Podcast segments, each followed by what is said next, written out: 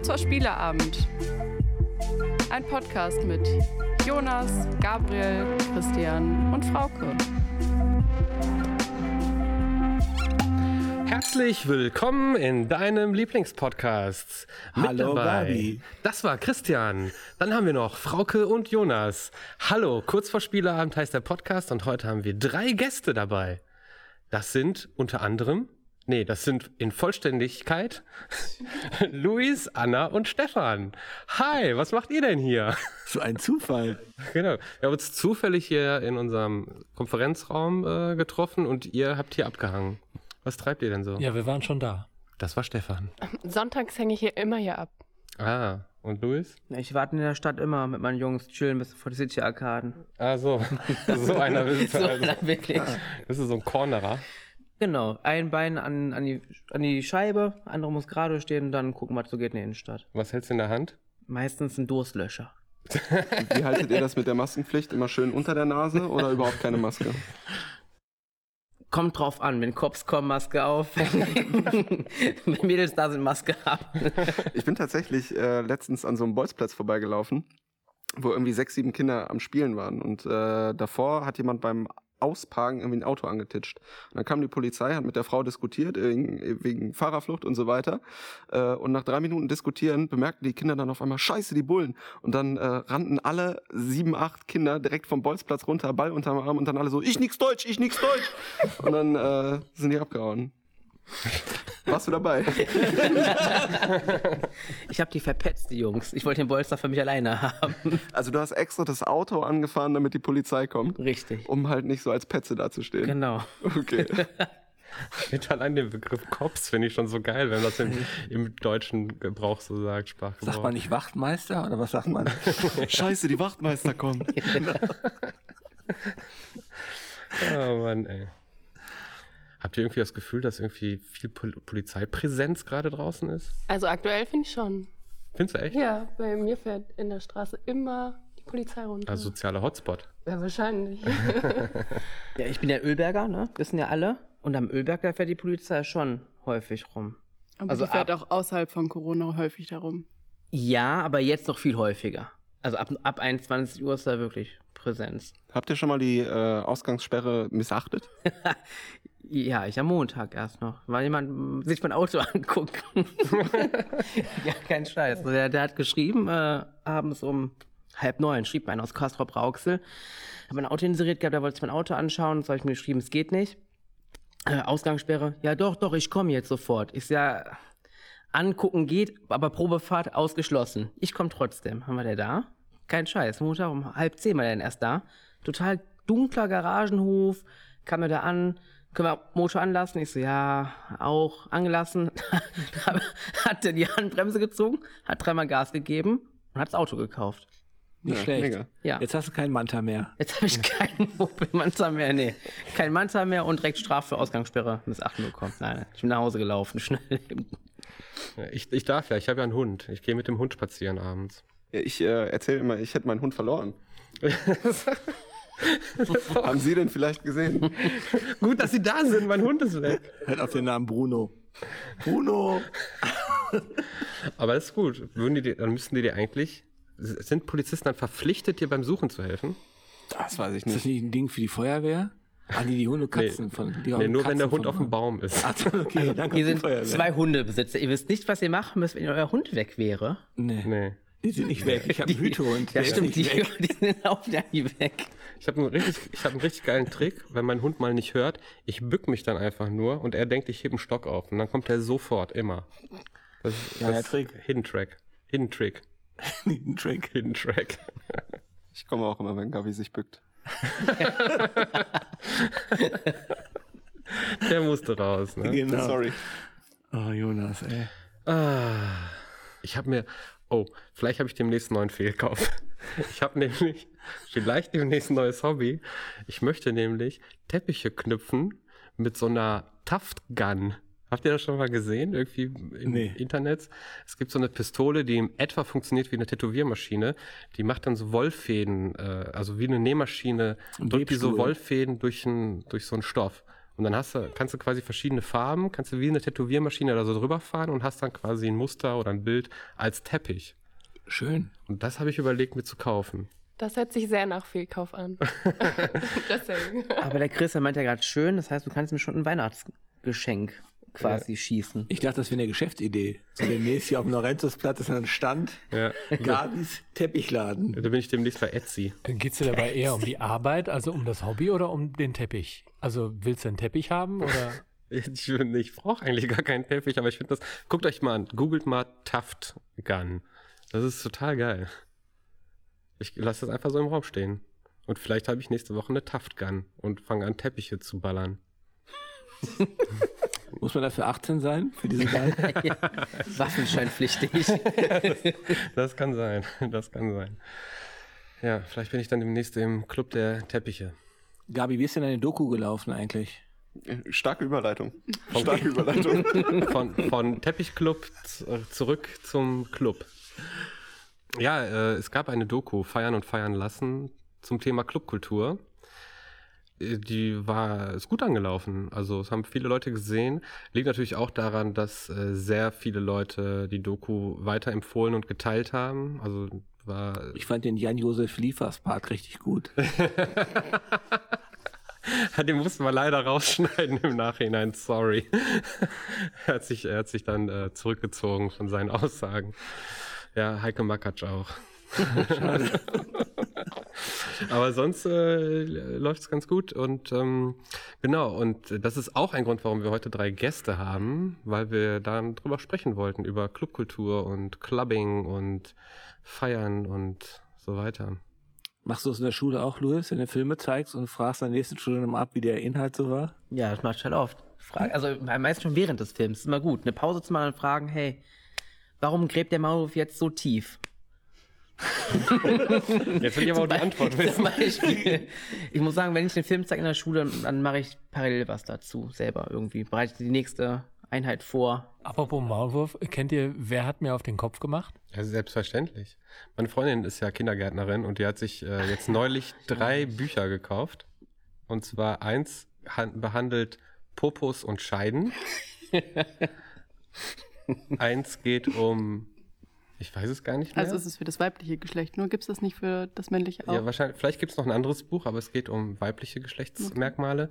Und das äh, dritte Buch heißt äh, Disco. Und es geht um einen kleinen Jungen, der gerne rosa trägt. Und dann Oh. äh, sieht man seinen Alltag. Geht es auch ein bisschen um Diskriminierung und so. Bisschen wie in der Doku, da geht es ja auch ein bisschen um Diskriminierung. Ja, die Überleitung fand ich jetzt besser. Ich hätte eine andere gemacht. Ich hätte jetzt gesagt, wer hat mir auf den Kopf gemacht, kenne ich sonst nur aus dem Berghain. Stimmt. Die wär, genau. Ist das noch Kultur? Aber wie fandet ihr denn die Doku? Habt ihr ein paar nette Worte Hast du gut für gemacht. mich? Hm? Hast du toll gemacht. Ja, Also danke. ganz besonders äh, aufgrund der Tatsache, dass das ja nahezu in Eigenregie ablief, ähm, ist das ein sehr, sehr gutes Projekt geworden. Danke. Bitte. Also ich habe auch ja viel genervt. Ne, mit äh, Jonas hat zum Beispiel den Ton gemacht. Christian hat, ein- hat auch äh, ein bisschen mit an der Konzeption und hat ein bisschen Grafiken und Poster gemacht und ich habe auch viel genervt, glaube ich. Ja, aber du bist durch ganz Deutschland gereist, um, also wirklich ganz Deutschland, um Ja. äh, die Aufnahmen aufzunehmen. Richtig. Das macht man mit Aufnahmen. Aber wie, äh, wie fandet ihr es denn so? Also sehr schöne Doku. Nein, also das, was ich wirklich richtig gut an der Doku fand, war, dass sie deutlich macht, wie stark die Bedeutung von Club und Kultur für die Gesellschaft ist. Das fand ich wirklich echt gut daran. Ich fühlte mich an vielen Stellen auch inspiriert und auf jeden Fall abgebildet. Und äh, das ist eigentlich selten bei so einem Clubthema, weil da sonst immer sehr klinisch drauf geschaut wird. Und da sind einige sehr schöne Sätze gefallen, die auch äh, nachwirken. Ich habe auch so ein paar Lieblingssätze. Was, was, was meinst du mit klinisch? Ja, es wird dann immer so äh, negativ angefasst, aber ich glaube, da kann Christian mehr zu sagen. Der hat da, glaube ich, eine noch stärkere Meinung zu. Ja. also der, der eigentliche Ansatz der, der Doku war ja, dass man, dass wir abbilden wollten, wie sich ähm, Gäste und auch Betreiber und Clubmacher fühlen nach einem Jahr keine Clubs. Deswegen haben wir jetzt eigentlich auch eine Deadline gesetzt. Wir wollten eigentlich am 12. März, das ist der Tag, an dem unsere letzte Party stattfand, wollten wir diese Doku ausstrahlen.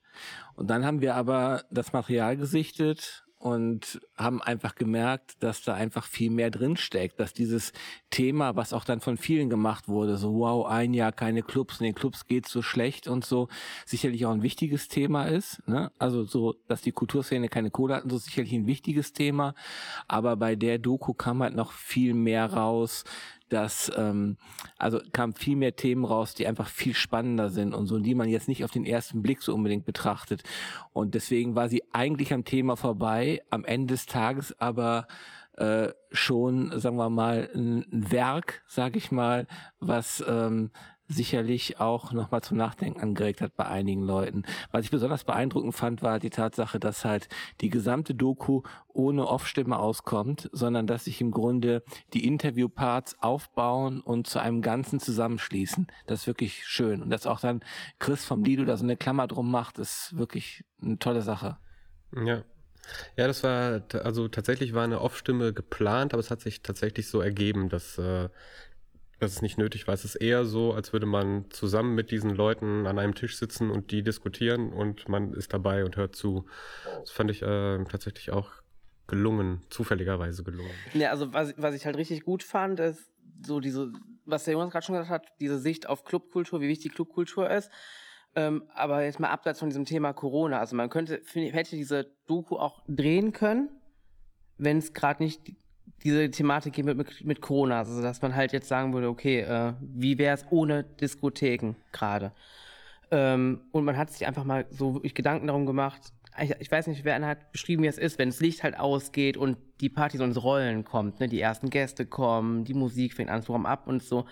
Und wenn man halt das seit einem Jahr nicht erlebt hat, und man sich das anhört und dann mal kurz nachdenkt, boah, krass, jo, wie das ist, dieses Gefühl vor, dieses Kribbeln einfach, also als DJ, ich bin ja DJ, ähm, was einem da wirklich fehlt. Und auch als Gast halt, weil als Gast ist man, bin ich eher selten zum Warm-up da. Ich bin meistens wenn ich mit Jungs feiern gehe, schon ja, zur, zur Hauptzeit da, so ein bisschen.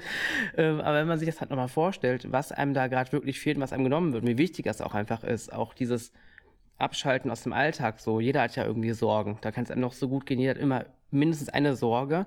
Und das bleibt immer außerhalb von diesen Clubwänden, wenn man in den Club geht. Egal, mhm. ob als Gast, DJ oder Veranstalter. Im besten Fall. Ja.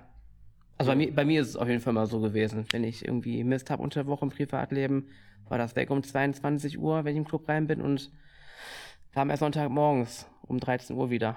Ja, ist bei mir aber auch so. Also wenn ich im Club bin, dann denke ich nicht an die Rechnung, die zu Hause wartet und, und äh, andere Probleme.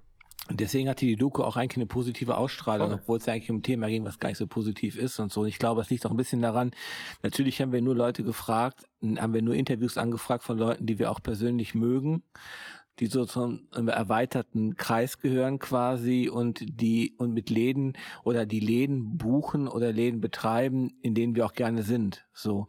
Und das ist, glaube ich, auch ein, ein wichtiger Punkt, weil ich glaube, das sind natürlich alles Leute, die gerade echt da mal eine richtige Klatsche kriegen, die aber trotzdem positiv bleiben, weil sie halt ihre Clubs betreiben, äh, aus, aus dem Motiv halt heraus, was Kulturelles zu machen, was Cooles zu machen, was zu machen, was sie selber gut finden. Und das unterscheidet die halt von den typischen Clubbetreibern, Bierverkäufern oder Eventläden sozusagen, wo es nur am Ende dann, am Ende des Abends darum geht, wenn man Strich macht, wie viel Umsatz hat man gemacht, so. Und wenn man dann Publikum hat, was mehr Longdrinks trinkt, dann macht man halt das nächste Mal eher das Programm in diese Richtung.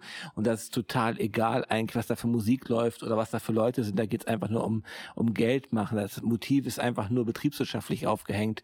Und das bei den Leuten, mit denen wir bzw. du gesprochen hast, halt nicht so. Ja, was ich auch daraus mitgenommen habe, ich meine, diesen Menschen geht es ja eigentlich gerade richtig schlecht. Ne? Die haben jetzt einem Jahr bekommen die keinen keinen Lohn und haben irgendwie Angst, ihr Brotbon zu finanzieren. Aber trotzdem haben dieses, dieses Thema Clubbing für sich immer noch so hochgehangen und so positiv irgendwie beschrieben, wie alles läuft, wo man, wenn man sich mal in dessen, deren Lage gerade versetzt, müsste das eigentlich ein bisschen anders sein. Und das fand ich halt auch echt krass, wie optimistisch und positiv die trotzdem mit diesem Thema gerade noch umgehen. Genau, und wie nah an der Kultur. Und das ja. ist halt der Unterschied auch zwischen diesem, jetzt diesem alles dicht machen Bullshit, so von Jan-Josef Liefers und wie sie alle heißen, so, ne, die halt irgendwie in ihrer Bubble sind, so alle Gutverdiener sind, also alle zumindest gut verdienen und auch äh, sicherlich nicht am Hungertuch nagen, so, und dann nur, weil sie halt lange keinen Applaus mehr bekommen haben, so, dieser Aufmerksamkeitsaktionismus äh, dann losgeht und dass dann solche Sachen gestartet werden. Und das ist halt der Unterschied, finde ich, zu den Leuten, mit denen wir gesprochen haben, die es auch wirklich fühlen, so, glaube ich. Ja. Ja, finde ich auch. Also es war auch, äh, das war auch allen wichtig, dass es ähm, so einen positiven Vibe hat. So. Also es sollte nicht gemeckert werden und keiner wollte da rumjammern und allen war wichtig, dass halt die Wichtigkeit eines jeden Ladens, der so arbeitet, wie du gerade beschrieben hast, ähm, so hervorkommt und nicht, nicht irgendwie zum 38.000. Mal darüber gejammert wird, dass gerade keine Kohle da ist. Dass wir natürlich alle wissen, was natürlich auch scheiße ist und das ist ein ganz eigenes, wichtiges Thema, keine Frage. Aber uns war halt auch wichtig und allen, die mitgemacht haben, war halt wichtig, so das Positive rauszuarbeiten. Der Chris zum Beispiel aus dem äh, Lido in Berlin, der hat auch schön erzählt, ähm, wie das für viele Leute auch so ein wichtiger Bestandteil des Lebens ist, dass es so wie eine Religion ist, so, ne? Das ist, das ist ein Treffpunkt, wo man hingeht, wo man sein kann, wenn man ist, wo man sich ausleben kann, dass man sich extra dafür schick macht, dass man, dass man sich zeigen will, präsentieren will, Input bekommen will und das ist halt so viel mehr als einfach nur, ähm, ich gehe mal eben tanzen, weißt du, so.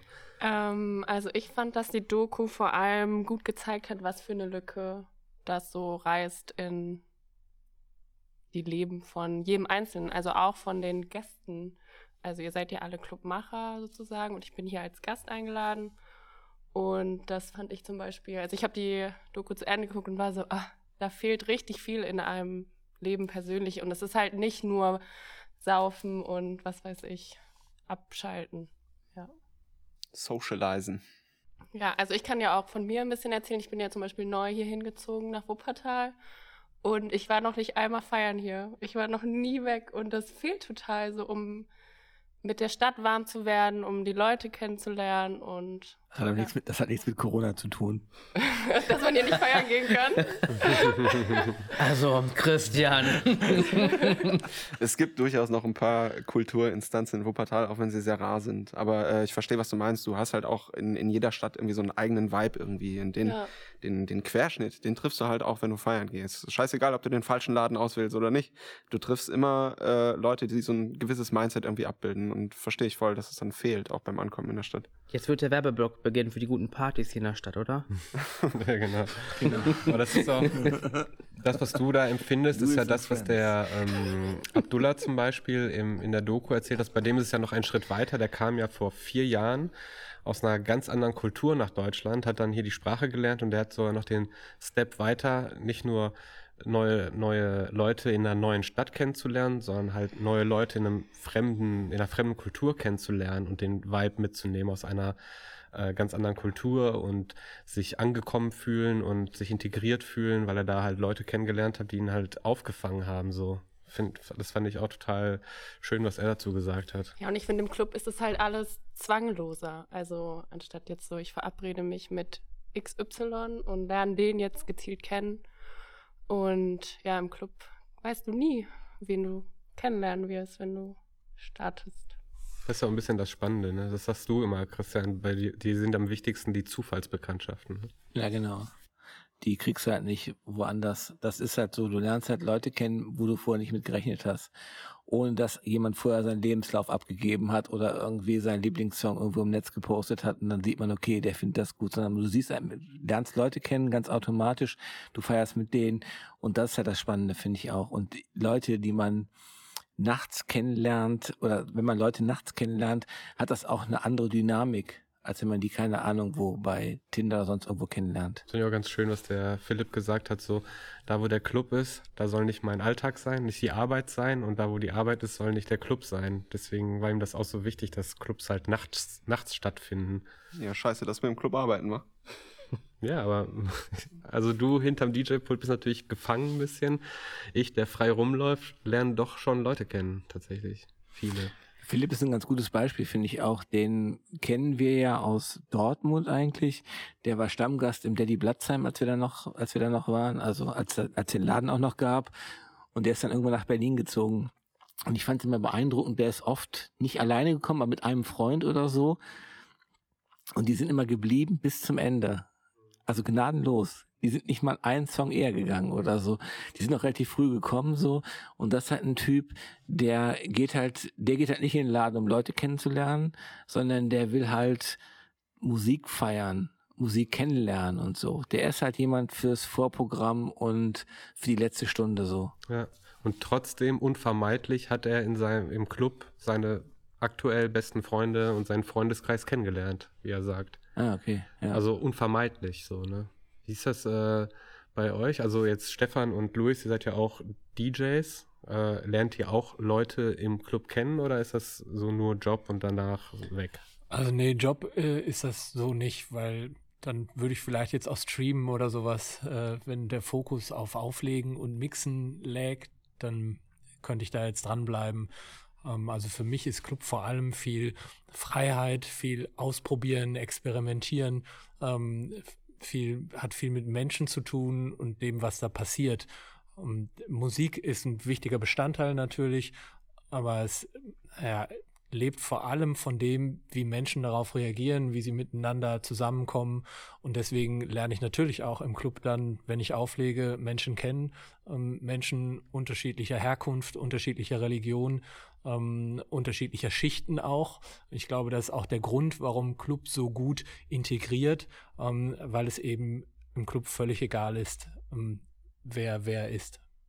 Ja, finde ich auch. Das kann der, da kannst du werktags, kannst du da in der Bank arbeiten und am Wochenende lässt du die Sau im Berghain aus und kackst Leuten auf den Kopf, wie dem Maulwurf zum Beispiel. Ja, aber Club ist ja, also Berghain ist ja ein interessantes Beispiel, ja, weil einerseits ist Club ja auch ähm, so Überdruckventil für die Gesellschaft, deswegen vielleicht auch so diese Abgrenzung zwischen Arbeit und Nachtleben oder wochentags und, und samstags nachts. Auf der anderen, also, ne, das heißt, da geht viel viel Entspannung mit rein. Auf der anderen Seite ist es aber, das müssen wir auch sagen, wenn du Berghain erwähnst, ist es ja auch ein Ort, äh, an dem sexuelle Anspannung entsteht. Also Entspannung auf der einen Seite, Anspannung auf der anderen Seite. Ähm, von daher hat Club natürlich auch das wieder ein Beispiel für viele Menschen auch unterschiedliche Funktionen. Ja, ja. Aber äh, die sexuelle Anspannung wird sich ja auch im besten Fall wieder entladen, noch in der gleichen Nacht. Je nachdem, wie erfolgreich du unterwegs bist. Aber ich bin, ich bin, noch nie in den Club gegangen mit der Absicht, irgendwen aufzureißen oder so, aber trotzdem. Warum machst du es dann? ja, aber es entstehen trotzdem so Momente mit einzelnen Personen. So. Also ich bin zum Beispiel ein Typ, ähm, ich gucke manchmal so auf die Tanzfläche und dann sehe ich so eine Person und blende alles andere aus und sehe nur noch diese eine Person und bin dann so kurz schockverliebt. Kennt ihr das? Und dann bin ich so für, für eine halbe Minute bin ich dann einfach verliebt in diese Person, weil die einfach eine geile Aura hat. Wie oft passiert dir das? An einem Abend?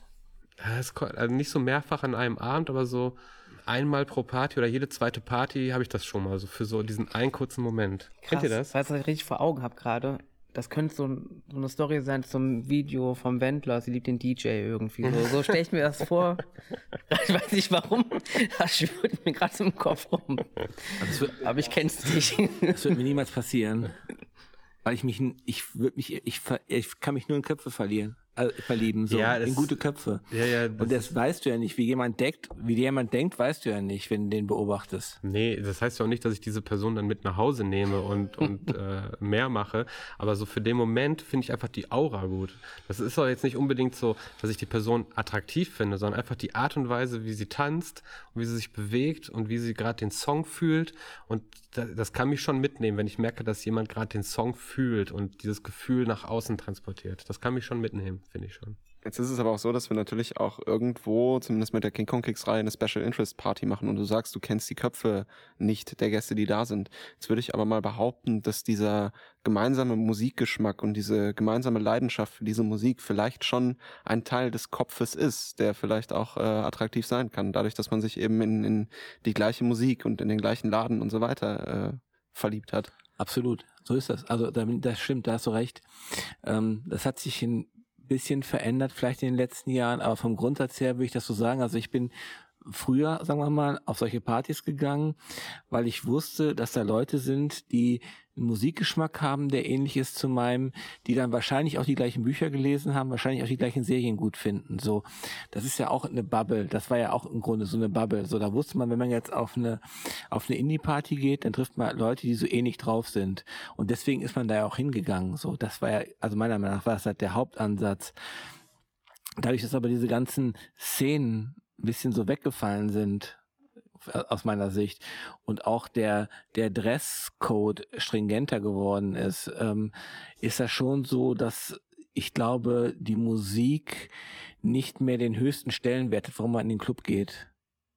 Ich glaube, man geht da einfach hin, um zu feiern und wenn irgendwo eine Party ist, dann geht man dahin, egal was da für eine Musik läuft, glaube ich. Ich glaube, es ist nicht mehr so, man geht nur auf eine Indie-Party oder man geht nur auf eine, bei Techno ist noch ein bisschen was anderes, aber so gerade so bei Indie, Pop, vielleicht aber Reggae bei dir oder so, ich glaube zum Beispiel, dass ähm, bei, bei ganz jung, so, wie jetzt so 14, 15, 16 sind, wir checken auch schon, wir gucken uns auch schon mal so Spotify-Listen an und so, da ist ein totaler Crossover. Da kann Reggae-Song kommen, John Paul-Song, danach kommt Mr. Brightside oder sonst irgendwas, danach kommt dann irgendwie ein Techno-Song und so. Und dieses, dieses Crossover, dieses Genre, also die denken nicht mehr in Genres. Von daher, glaube ich, trifft das auf die heutige Zeit nicht mehr so zu, auf, auf die jetzige Clubkultur nicht mehr so zu. Das ist auf jeden Fall ein bisschen verwässert, definitiv. Das, das siehst du ja auch, wenn du, also du gehst halt nicht so oft auf Partys oder spielst nicht auf Partys so oft, wo halt, sag mal, 16 plus ist. Äh, wenn du da halt da auf dem Mainfloor bist und was da Musik halt läuft, so innerhalb von sechs Stunden, ne, da hast du recht. Halt von Jean Paul, Scooter, keine Ahnung, Oasis, läuft da alles halt durch, ne? Aber trotzdem denke ich, dass man, selbst wenn man jetzt gerade 16 ist und man irgendwie alles querbeet hört, dass man trotzdem bei der Party schon ein bisschen nach Musik geht. Das stimmt. Das, da gibt's welche von. Aber es ist wirklich Special Interest, wie Jonas gerade schon sagte. Es ist nicht mehr die breite Masse. Deswegen gibt's, sagen wir mal, von diesen Clubs, in denen wir uns so rumtreiben und die auch in der Doku stattfanden, gibt's vielleicht noch so 30 in Deutschland oder so, die sowas machen. Und das sind auch keine großen Läden. Da gehen ja vielleicht so am Abend 400, 500 Leute hin, nicht mehr. Ja, ja, klar, da kann man nicht vergleichen mit so, klar, so einem Mainstream-Laden, sagen wir mal ein großer Laden, muss natürlich, kann natürlich auch keine Nische spielen, weil das funktioniert einfach nicht, weil dann kommen halt, wenn, wenn bei einem großen Laden 400 Leute kommen, wo aber 2000 reinpassen, dann muss der Typ ja, der das veranstaltet, nicht mal Bierverkäufer sein, wie du vorhin gesagt hast, weil es wird sich einfach nicht rechnen. Irgendwie muss so ein großer Laden ja auch finanziert werden. Das heißt, er ist ja gezwungen, Mainstream zu spielen, um möglichst viele nee, Leute also zu Also im Techno-Bereich funktioniert das zum Beispiel. Ja, das ist aber auch die einzige Musikrichtung, wo es funktioniert. Weil Techno natürlich auch sehr groß geworden ist, hat auch mal als Subkultur angefangen und ja, inzwischen ja. natürlich auch ähnlich wie Hip-Hop auch natürlich viel, viel größer geworden ist, als, als es eben vor zehn Jahren war, es eben auch mitgewachsen. Und das ist ja auch eine Fähigkeit von Subkultur. Deswegen, wie ich eingangs gesagt habe, ist es halt auch so wichtig für die Gesellschaft, ähm, weil Subkultur ja auch immer eine Form von Diskurs ist, eine Form von gesellschaftlicher Kritik ist. Ähm, und wenn es größer wird, dann heißt es auch, dass es irgendwo gesellschaftsfähig und in der Gesellschaft angekommen ist. Und da hat Subkultur für mich eine ganz wichtige Funktion. Hm, das beginnt beginnt klein und wird dann irgendwie groß. Also, und das ist auch gut so. Ja, ist auch richtig so. Aber zum Beispiel ist ja Hip-Hop ist ja so die, sagen wir mal, größte Subkultur. Nicht nur in Deutschland, sondern überall gerade. Aber würde jetzt eine Hip-Hop-Party in, in so einem, also eine coole Hip-Hop-Party, nicht eine Mainstream Sean Paul Hip-Hop-Party, sondern eine coole Hip-Hop-Party in so einem, in so einer Großraumdiskothek funktionieren oder in einem, in einer, in einem, in, der, in einem Laden, der so groß ist wie das Berghain, wo drei, vier, 5.000 Leute reinpassen? Das ist die Frage, was für dich, wenn man mal Mainstream Hip-Hop ist oder so. Es gibt ja immer diese, diese Modus Mio, äh, sagen wir mal, Leute so, die, ich weiß gar nicht, ob da Partys funktionieren. Ja, eben. So. Aber Hip-Hop lebt ja auch äh, gewissermaßen von, von Atmosphäre und ich glaube, die Atmosphäre schaffst du in einer, in einer Großraumdisco nicht. Das ist auch das, äh, warum ich glaube, dass das Techno anders funktioniert als beispielsweise eine Indie-Party. Äh, bei einer Indie-Party geht es auch sehr viel um Wiedererkennungswert. Du kannst in einer, in einer Primetime nicht äh, einen vollkommen unbekannten Song spielen oder nur bedingt. Ähm, bei einer Techno-Party geht schon. Nicht, bei einer Techno-Party geht es jetzt nicht darum, unbedingt den äh, Klassiker zu hören, sondern es geht halt generell um ja, Vibe, um Atmosphäre, die halt geschaffen wird über einen Aufbau über den kompletten Abend. Absolut. Und das macht auch den Unterschied, finde ich. Ja. Weil es gibt ja viele, die sagen so, ich lege jetzt mal Techno auf, ne? Die, die ja. nehmen sich da ein paar Tracks und so, die die gleiche BPM haben, die gleiche, die gleiche Harmonie, aber die kriegen es ja trotzdem nicht hin. Yes. So. Und das ist halt, das ist halt der große Unterschied. Das hört man, das hört man wirklich. Ja. Die Frage ist, ähm, würde Techno auch ganz drug-free, sage ich mal, funktionieren? Für mich ja. Absolut. Ich muss dir widersprechen, Jonas. So, so in, in, was in der Großraumdisco funktionieren kann und nicht. Ich war zum Beispiel letztens in Amsterdam im Januar auf einer Dancehall-Party, ne, in, in so einem riesen, riesen, einer Mehrfunktionshalle. Da passen nur 2000 Leute rein. Da war äh, ein Konzert und halt mehrere angesagte Dancehall-DJs, ne. Und das Ding war ausverkauft, also 2000 Leute da und es war mega krass, was das für eine, das Dancehall-Reggae für eine Subkultur ist. Mhm. Und es war wirklich, es war wirklich cool, weil die Leute waren unter sich, es hatte so einen Vibe nicht von Mainstream und so. Und jeder wusste irgendwie, wie der andere tickt trotzdem so ein bisschen, obwohl es auch für mich natürlich im Ausland war. Aber es war richtig krass, weil ich glaube, sowas würde zum Beispiel in Deutschland nicht funktionieren. Aber da, es war echt, das war cool irgendwie. Und es war drug-free. Äh, Es durfte nicht, es durfte nicht drin geraucht werden, nicht gekifft werden. Ähm, also ich war selber davon am nächsten Tag so, boah, krass, das war eine richtig coole Nummer. Nee, kann ich verstehen, aber grundsätzlich, wenn ich jetzt an eine Hip-Hop-Party denke, ich brauche einen Club mit niedrigen Decken, mit schwarzen Wänden, das muss drücken. Da muss nicht irgendwie viel Luft über einem sein, das muss Ja. eng und schwitzig sein. Das ist für mich eine Hip-Hop-Party oder auch Dancehall. Aber hätte diese Party, auf der du warst, auch funktioniert, wenn das jetzt No-Name-DJs gewesen wären? Weil ich habe oft das Gefühl, dass so, wenn man jetzt eine Subkultur in einen großen Club steckt, dass dann die Leute nicht wegen der Subkultur kommen oder wegen des Genres, sondern weil da dieser eine Main-Act ist. So. Nee, das glaube ich, ich glaube nicht, dass das so voll gewesen wäre, wenn jetzt ein No-Name-DJs, No- No-Name-Künstlerin aufgetreten wäre. Dann wäre weniger los gewesen da, aber ich habe dann so ein bisschen rumgegoogelt und so. Also in dem, in der Location Amsterdam sind häufiger Dancehall-Partys, die sind, dann ist der Raum abgetrennter, dann passen da keine 2000 rein, sondern nur 1000 oder 700 und die sind wohl auch immer ausverkauft. Ja, das ist trotzdem groß. Ja, das, was trotzdem mega groß ist, ne? Ja. Und es war wirklich deep. Also da lief richtig deeper Dancehall. Das war schon eine andere Nummer als hier bei uns manchmal. Ich glaube auch, dass äh, gerade bei dem bei Techno, um den Unterschied nochmal zu machen, bei Techno ist noch viel wichtiger, neben der Musik diesen Raum zu haben. Also während jetzt bei Indie-Partys, Hip-Hop-Partys, äh, Mainstream-Partys ist so die Musikrichtung mehr im Fokus und bei Techno neben der Musik natürlich noch wichtig ist, das ist ein Raum, wo ich äh, mich ausleben kann, wo ich, was weiß ich, Drogen nehmen kann, wo ich Sex haben kann, wo ich Leute kennenlernen kann, mit denen ich das machen kann, wie auch immer. Ich glaube, dass das noch so ein zusätzlicher Punkt ist. Ja, ich glaube auch, dass bei Techno viel mehr noch eine Rolle spielt, sich selbst in dem Club zu verlieren. Also sich auszuprobieren, zu experimentieren, sich ähm, neu zu definieren auch und sich äh, hoffentlich auch zu finden. Äh, das gehört dann auch wieder dazu. Ähm, ich glaube, dass es bei Techno noch mehr eine Rolle spielt und deswegen ist es nicht nur die Musik, sondern auch die Location, das Umfeld, die Menschen ähm, und möglicherweise auch Drogen. Tatsächlich bin ich äh, durch solche Club-Erfahrungen mehr oder weniger sozialisiert worden. Also ich hatte in der Schule extreme Probleme mit äh, Mitschülern. Ich wurde sehr gedeckelt in, in meiner Persönlichkeit auch. Und äh, über die Musik, als ich gemerkt habe, meine Musik, die ich privat alleine höre, die findet irgendwo statt, bin ich hingegangen. Ich war in dem Club. Ich habe Leute kennengelernt, die das Gleiche hören, die das Gleiche empfinden, die die gleichen Interessen haben. Und äh, diese Bedingungslosigkeit, diese, diese Akzeptanz, dieses Nicht-Bewerten des anderen, das war für mich ähm, ja eine Art und Weise, aus, aus diesem gesellschaftlichen Loch auch praktisch rauszukommen. Ja, und vor allem ist es auch ein gutes Beispiel dafür, wie integrativ das wirkt, Ja, weil jeden Fall. Subkultur findet ja eher am Rand unserer Gesellschaft statt. Ähm, und das heißt, Subkultur ermöglicht auch Integration ähm, und äh, gutes Beispiel dafür. Und Safe, Safe Space übrigens auch ein sehr äh, großes Thema in, in der Doku, was ich persönlich auch sehr interessant fand. Tatsächlich ähm, war das für mich ja äh, als weißer Mann in Mitteleuropa, war das auch nie großartig ein Thema so. Und das habe ich auch, ich weiß, dass es das gibt und ich weiß auch, dass Menschen Probleme haben im Alltag. Das ist mir natürlich total klar und bewusst. Aber für mich persönlich war das nie ein Thema im Club. Und das fand ich auch total interessant, dann in den Gesprächen dann äh, auch mal andere Seiten zu hören, ähm, die mir da auch ein bisschen die Augen geöffnet haben. Ja, auf jeden Fall ein interessantes Thema. Wo, wo ich auch gut finde, dass es gerade auch in, in der Gesellschaft immer wichtiger wird und hochkommt und äh, zum Gespräch wird. Und ja, Ist dir irgendwas klar bekommt. geworden, was du vorher nicht so wusstest oder nicht so präsent hattest? Also Demba zum Beispiel als äh, schwarze Person hat das eigentlich ganz gut erklärt. Ich meine, ähm, ich kenne Demba jetzt ein paar Jahre. Wir sind jetzt nicht irgendwie dick befreundet, aber wir wissen, wir kennen uns. Äh, Scheiße, wer wenn das anders sieht. weil, Wenn er jetzt zu Hause sitzt mit einem gebrochenen Herzen, ich dachte, wir wären gute Freunde. Nein, also Genau. man begegnet sich hin und wieder so, weil wir so im gleichen Kosmos arbeiten und uns, ich habe ihn auch gern und ist auch ein guter Typ.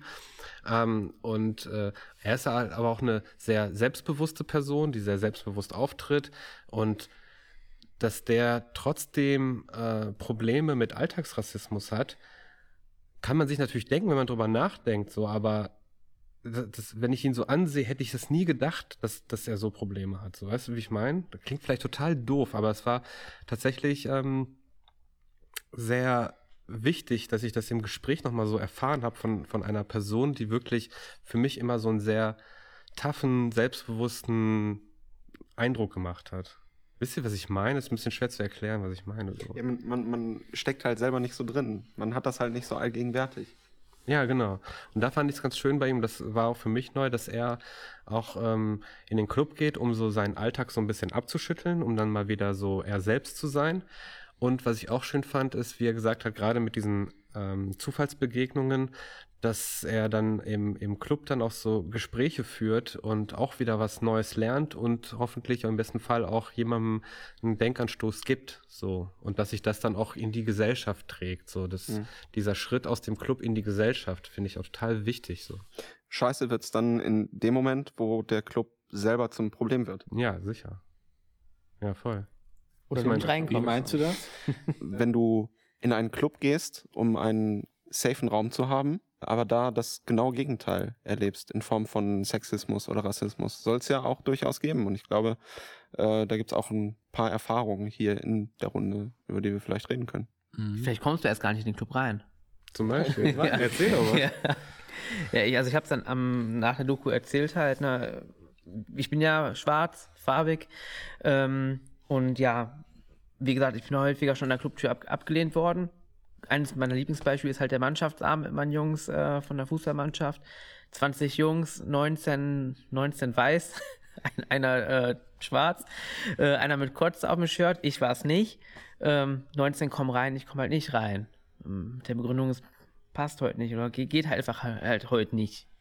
Ja, Nimmst, nimmst du sowas dann mit? Beeindruckt dich das nachhaltig? ja, ich habe ja noch zwei Geschwister. Wir sind von, von, von unserem Vater halt so erzogen worden, dass sowas passieren kann oder passieren wird in unserem Leben. Dass man sich sowas halt nicht so zu Herz nehmen darf oder nicht sollte und auch nicht verallgemeinern sollte, so von wegen, yo, ähm, alle Menschen denken so und alle fühlen so. Dass solche Situationen aufkommen werden, mich macht das schon nachdenklich. Die Jungs sind auch drin geblieben, das werfe ich ihnen auch gar nicht vor. Ich meine, man, man kennt diese Dynamik ja auch einfach an so einem Abend. Ne? Man verliert sich auch zwischendurch und das kann man nicht zum Vorwurf machen, dass sie nicht gemerkt haben, hey, yo, der Louis ist nicht reingekommen, äh, wir müssen alle raus. Also in meinem Freundeskreis mit meinen richtig guten Freunden, die wären rausgekommen, aber in so einer Mannschaft, da, da bleiben die einfach halt drin, das ist halt einfach so. Aber es ist jetzt nicht so, dass ich nach Hause gehe und da mega frustriert drüber bin. Aber ich, ich finde das krass, dass du halt auch schon so aufwächst, dass dir dein Vater beibringt, solche Momente werden kommen, weil das ist sowas, was, was ich auch als, als heterosexueller weißer Mann einfach nicht auf dem Schirm habe. Ja, das ist vielleicht so ein bisschen Gefahrenabwehr. Weil, also ich bin auch schon in Polizeikontrolle im Auto geraten, halt so, ne, wenn ich da. Also ich glaube jetzt nicht, dass, der, dass ich da abgeschossen werde, aber man muss halt immer auch ähm, nicht produktiv, ja, das Wort, Christian, Aber wenn du denkst du, mithilfst. denkst du, dass du öfter angehalten wirst? Ja, ja, also in, ja, auf jeden Fall. Das glaube ich auf jeden Fall. Das, glaube finde ich auf jeden heftig. Fall. Das ich schon total heftig. Also, mein erstes Auto war ja ein Ford K, ne? So, damit wirst du sowieso viel, viel häufiger angehalten, ne? Viel, viel häufiger. Äh, Ich kann mich erinnern an einen, einen, einen Abend, da habe ich aufgelegt, bin nach Hause gefahren und ähm, musste noch was bei der, beim Briefkasten einwerfen nachts. Es musste wirklich ganz schnell weg. Und dann wurde ich angehalten, nachts aus dem Club. Bachelorarbeit oder was?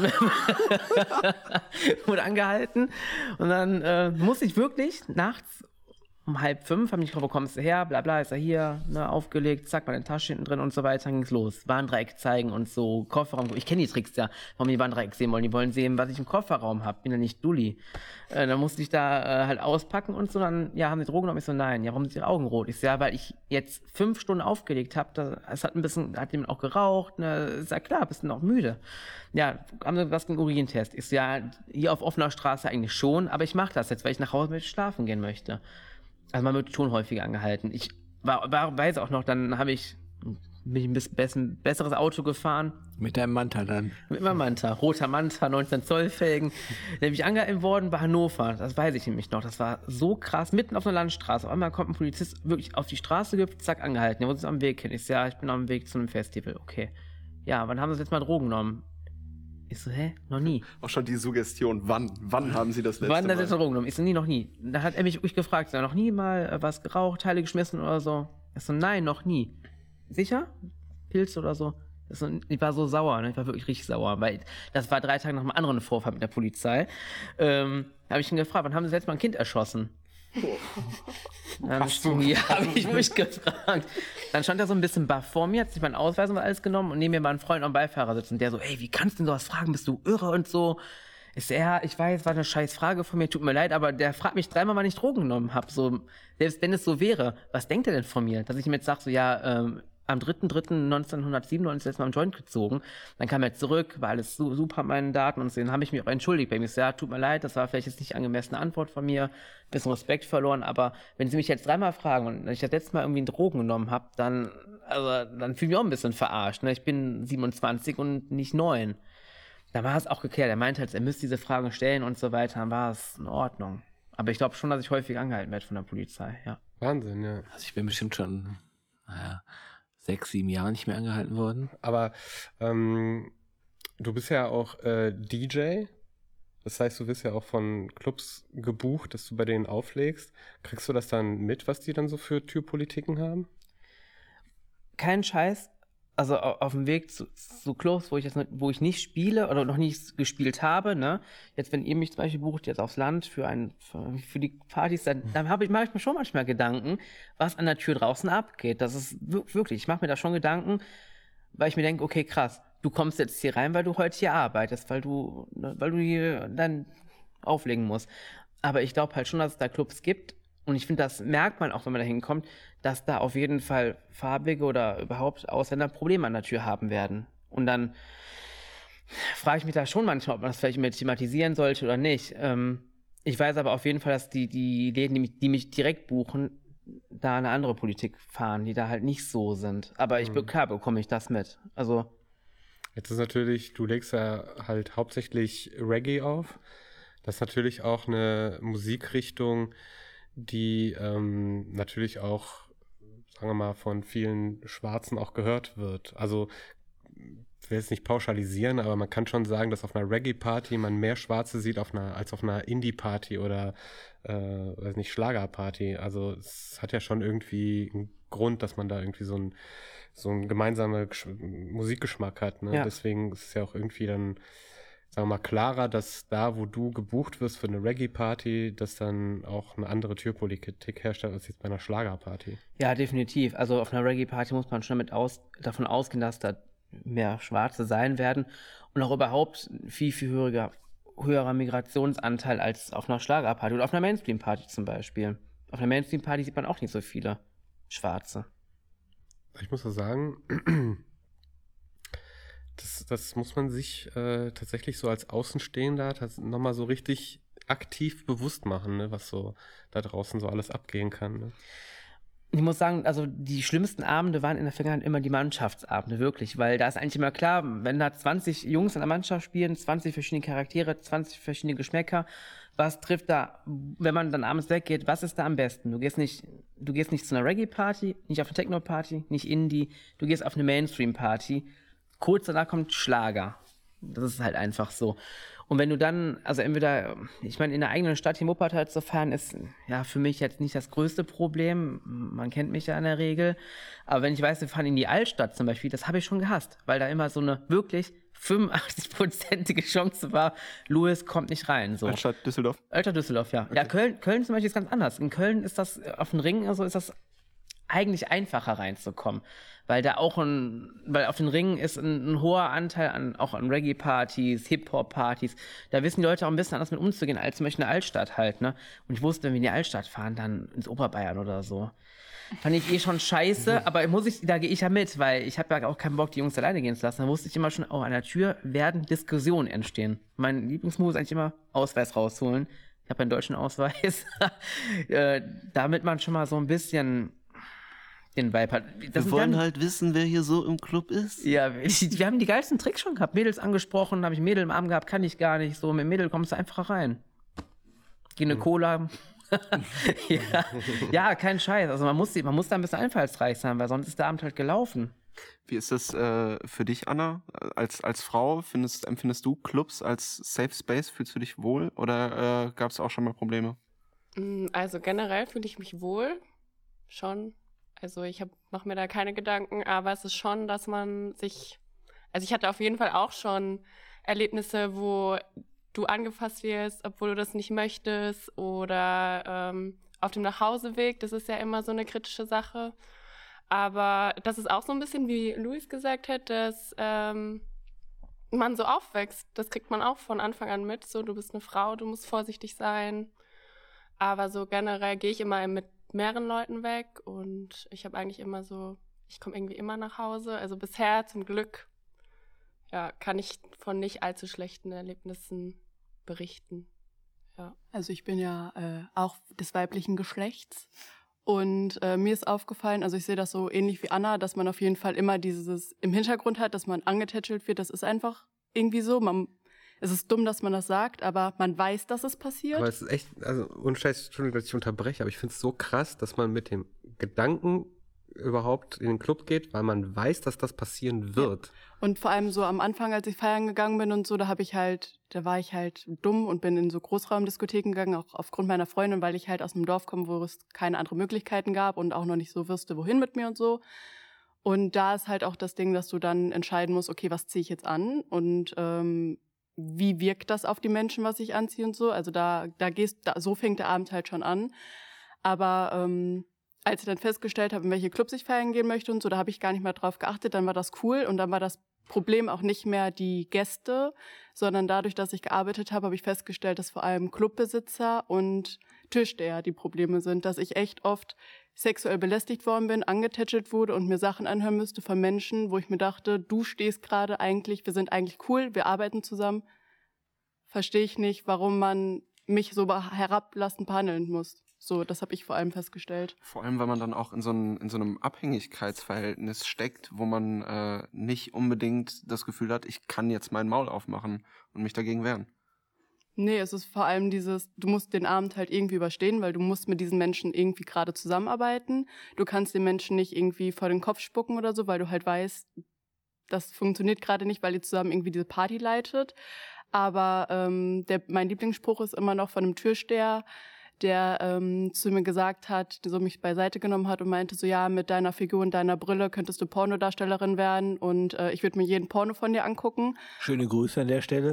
Und nachdem ich dann gesagt habe, bar und ihn angeguckt habe und weggegangen bin, ähm, wurde ich danach am Ende des Abends von ihm per, äh, am Arm gepackt und er hat mich so zur Seite gezogen und das auch so, dass es am Ende des Tages halt wehtat am Arm und mir gesagt hat, dass ich ihn ja nicht so behandeln könnte, weil er steht ja über mir.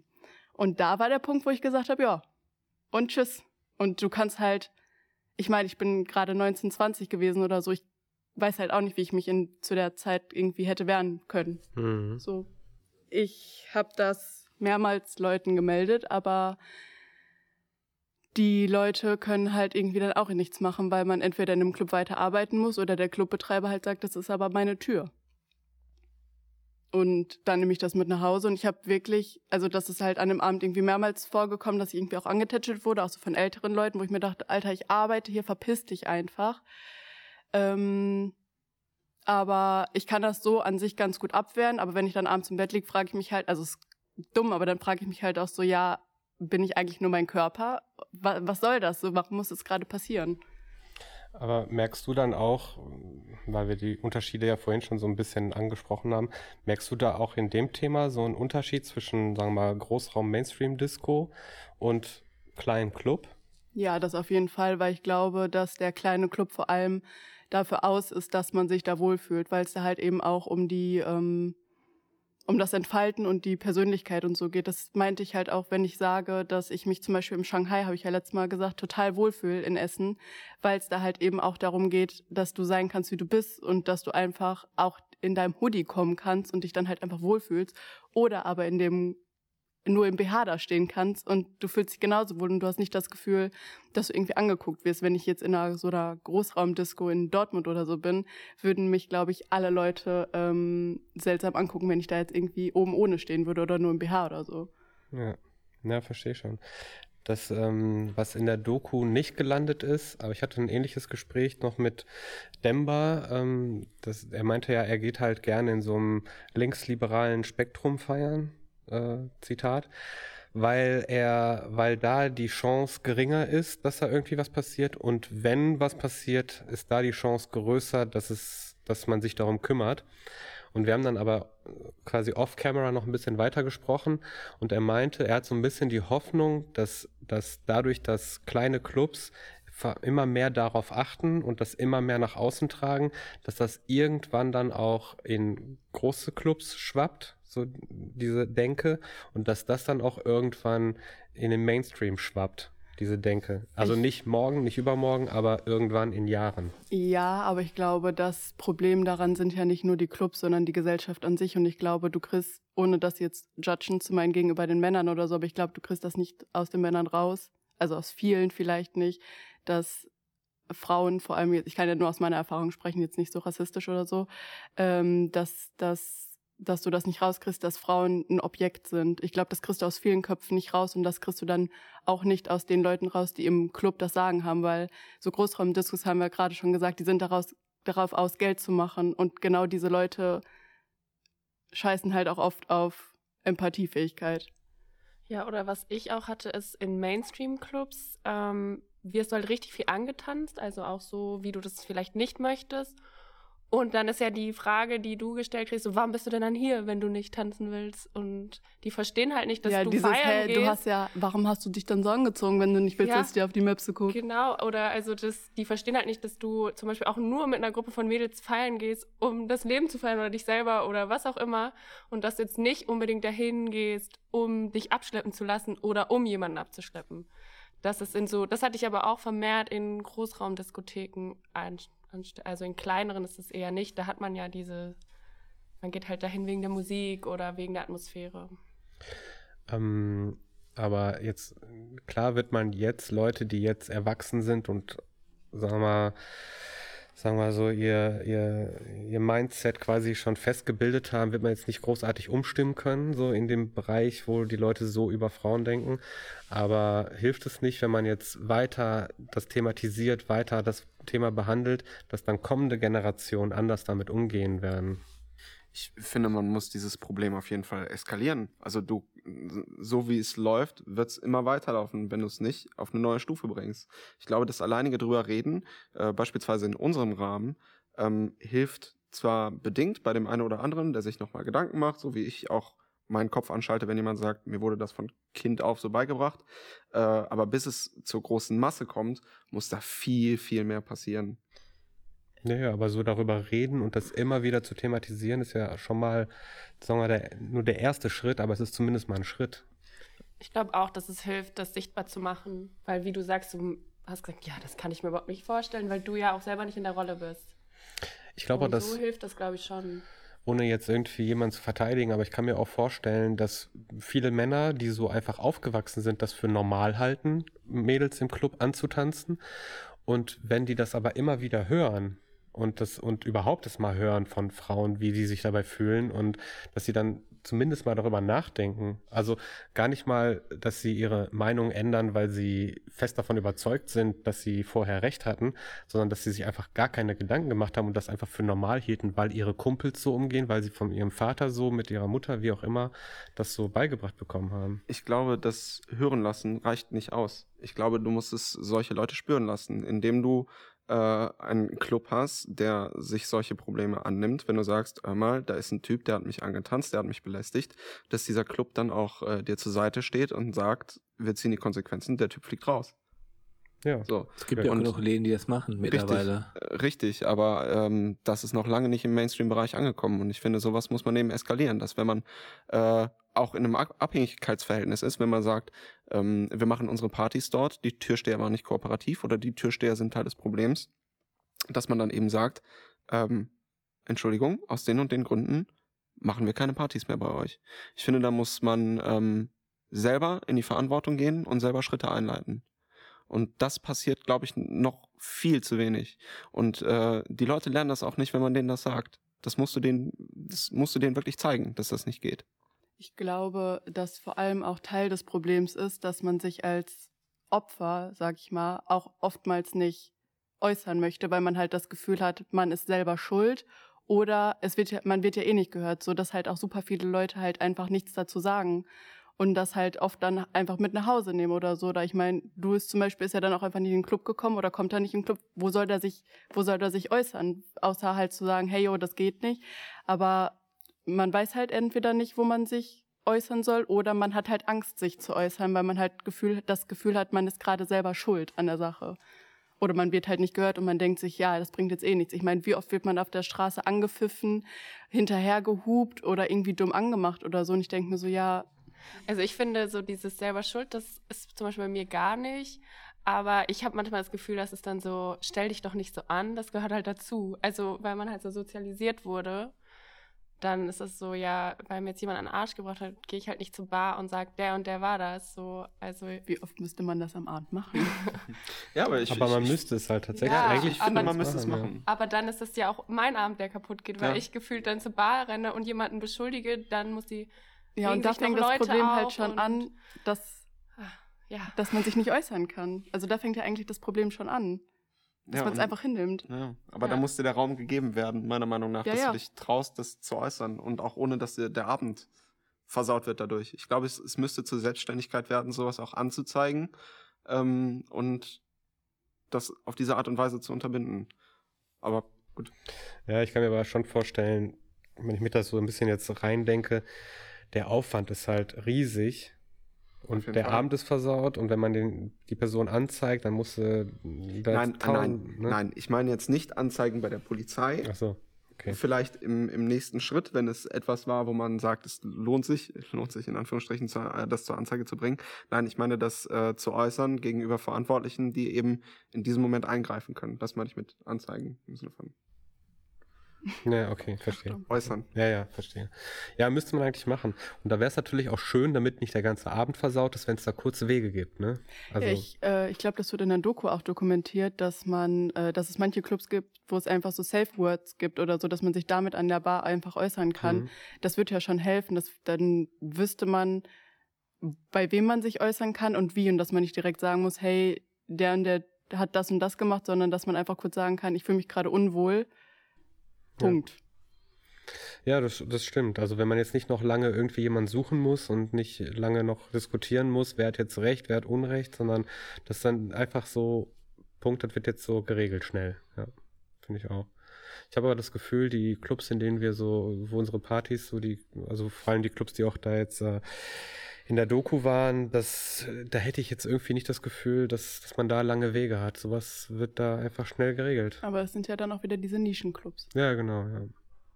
Aber deswegen habe ich auch die Hoffnung, wie der, wie ich eben gemeinte, so dass, dass dadurch, dass so diese kleinen Nischenclubs irgendwann immer lauter werden und die Themen immer lauter werden, dass es dann vielleicht in den Mainstream schwappt und dass dann auch Mainstream-Mädels jetzt in eurem Fall sich überlegen, ja, ey, wenn das in einem Techno-Club funktioniert, dass ich da nicht angetanzt und angegrapscht werde, warum funktioniert das denn in meinem Club nicht, wo ich jetzt gerne meine Popmusik höre, ne?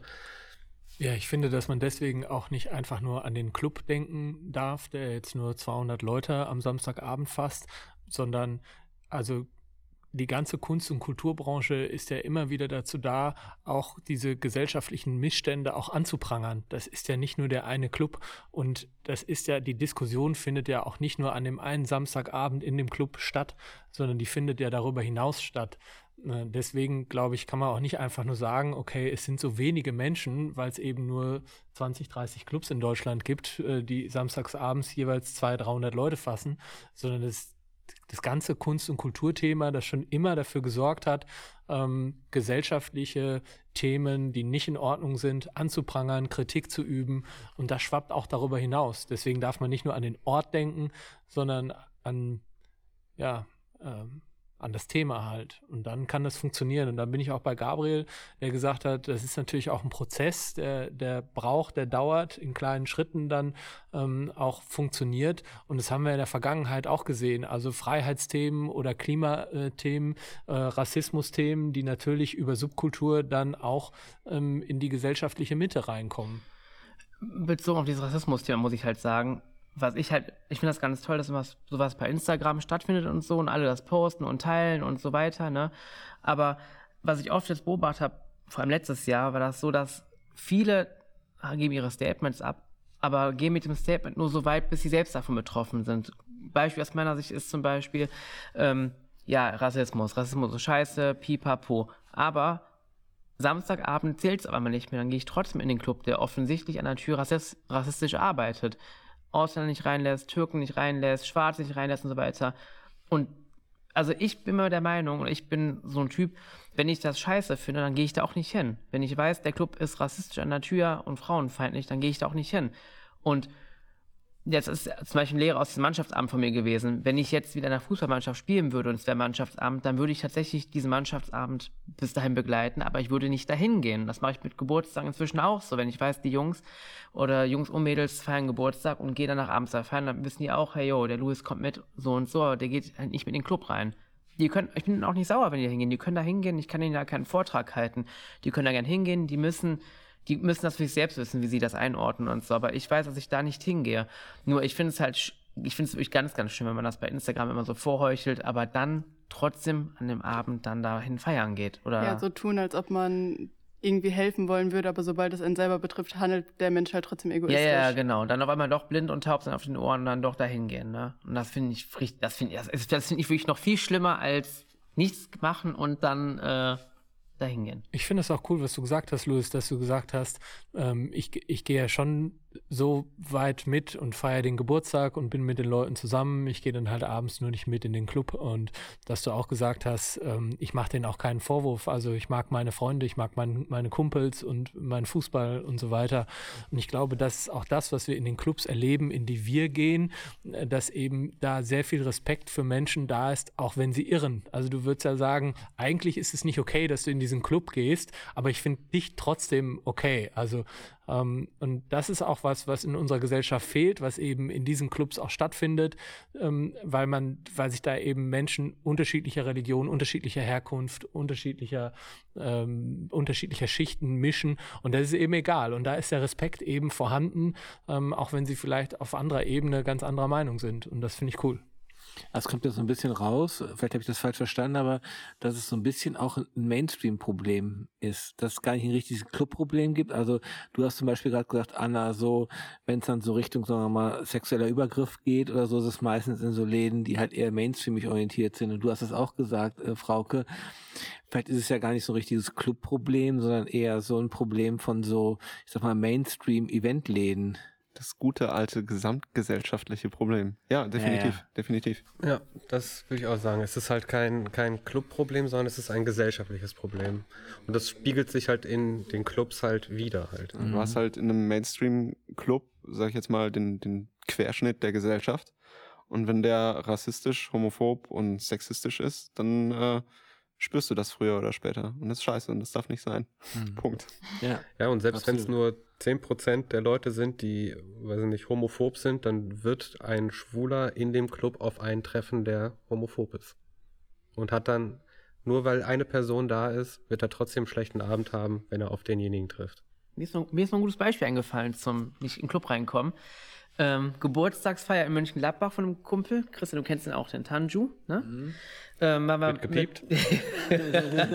waren wir, wir, wir waren zehn Jungs, ne? Also ist noch nicht so lange her, zwei Jahre. Ähm, sind wir hingegangen, nach Mönchengladbach hingefahren und der ist 30 geworden. Also ein 30. Geburtstag mit Jungs, die auch um die 30 sind. Das ist ja, die gehen nicht mehr so oft feiern. Die anderen, ich gehe immer feiern. Das ist ja klar, so in so einem Abend wird dann auch ein bisschen was umgesetzt an Kohle und so. Und da war auch klar, dass wir halt Flaschen kaufen, wie die Gangster halt, ne? Ähm, wir stehen vor dem Club. Feuerwerk. mit Feuerwerk, genau. So, wir gehen, den, wir gehen zum Club in Mönchengladbach. Und der Club, wirklich, du konntest schon durch die Tür sehen, dass der leer war. Du hast es auch schon gehört. Also man hat ja so ein bisschen auch ein Gehör für einen Club, wenn er leer ist. War halb eins. Ähm, in der Truppe waren acht Deutsche, acht Weiße. Ich bin auch Deutsch, also neun Deutsche. Und noch ein Dunkelhäutiger, zwei Dunkelhäutige. Alle kamen rein, nur wir beide nicht. Also der, der andere Kollege, der andere Schwarze und ich. Da macht der Kollege das Portemonnaie so auf und sagt so, hier, guck mal da rein, das hätten wir heute Abend hier ausgegeben. Zufällig stand der Besitzer dabei und hat dann den Türsteher gefragt, schon währenddessen die Session anfing, weil ich wollte gar nicht diskutieren. Ich so, komm, hör auf diskutieren, bringt eh nichts. Dann hat der Clubbesitzer zu seinen Tür, Tür, Türjungs gesagt, wieso kommen die nicht rein? Dann haben die so ein bisschen getuschelt, dann kamen wir rein. Und Diskussion. Dann hat der, Tür, hat der Besitzer sich entschuldigt dafür, ne? Der Laden war rappelleer. Es waren drin, es waren wirklich drin. Da, da, passt, da passen fünf Leute rein. Im Laden waren maximal 120 Leute. Das, also das, das, hat, das war halt schon der erste Break an diesem Abend schon, ne, wo die Stimmung einfach am Scheiße war. Ja. Aber da, es gab keine Begründung, warum wir nicht reinkommen. Es waren 120 Leute im Laden um halb eins. Das, dann weißt du ja schon, dass der Laden nicht, der wird nicht mehr voll. Um, der wird ja in einer Stunde nicht mehr pickepacke voll sein. Ist das eigentlich für dich auch ein wichtiger Indikator, dass ein Laden richtig voll ist? Also hast du nur dann Spaß, wenn ein Club richtig voll ist? Oder also ja, interessiert, weil du meinst, weil das, weil du es zweimal gesagt hast, interessiert Ja. mich das. Ach so. Wie wichtig ist das? Ähm, also bezogen auf das, auf die, auf diesen, auf, Auf das, die Party auf die Party. Spaß haben. Ja, auf, bezogen auf das, was ich gerade erzählt habe, war das ein Indikator dafür, weil ich mir dachte, der kann ja nicht sagen, der Laden ist voll. Ne, Also der muss ja, der Abend wird hart für die, die müssen Leute reinlassen, um Geld zu machen halt irgendwie. Ne? Da, und wenn ich jetzt Clubbetreiber wäre und da wäre ich froh bei 120 Leuten, dass da noch 10 Osterhasen kommen, die Bock haben, Geld umzusetzen irgendwie. Aber äh, nee, wenn ich feiern gehe privat, muss, muss der Club nicht voll sein. Also ich ähm, finde, eine gewisse Fülle muss da sein, um äh, einen gewissen Grad an Anonymität auch zu kriegen. Weil wenn die Tanzfläche sehr licht ist, dann fühle ich mich auch schnell beobachtet. Es darf natürlich auch nicht so voll sein, dass man sich unwohl fühlt. Ich bin doch gerne jemand, der seinen Personal Space hat, der äh, bitte nicht überschreitet werden, überschritten werden soll. Ähm, deswegen, es muss schon was los sein, aber es muss auch nicht pickepack voll sein. Ich gehe da mit Jonas, weil ich finde, wenn zu wenig Leute da sind, hat man so das Gefühl, okay, alles liegt gerade auf mir und ich bin irgendwie die Einzige, die hier da ist und man hat das Gefühl, beobachtet zu werden. Und ich finde, im Club geht es vor allem auch darum, für mich jetzt persönlich, dass ich untergehen kann, dass ich so ein Teil von etwas Großem bin, aber trotzdem nicht das Große bin, sondern dass ich halt untergehen kann und dass ich halt einfach tanzen und sein kann, wie ich möchte, ohne dass ich beobachtet werde. Und das hat man dann halt eher, wenn der Club so dreiviertel voll ist, bis voll halt eben. Ja, ich, also ich habe auch schon richtig geile Abende erlebt, wo irgendwie nur 15 Leute waren und es war trotzdem irgendwie witzig, aber es ist dann halt irgendwie eine andere Art von witzig. Man hat, ist dann eher so wie so mit, also man lernt sich dann halt entsprechend schnell kennen und ist dann irgendwie so kumpelhaft und dann ist es aber eher so ein Abhängen so.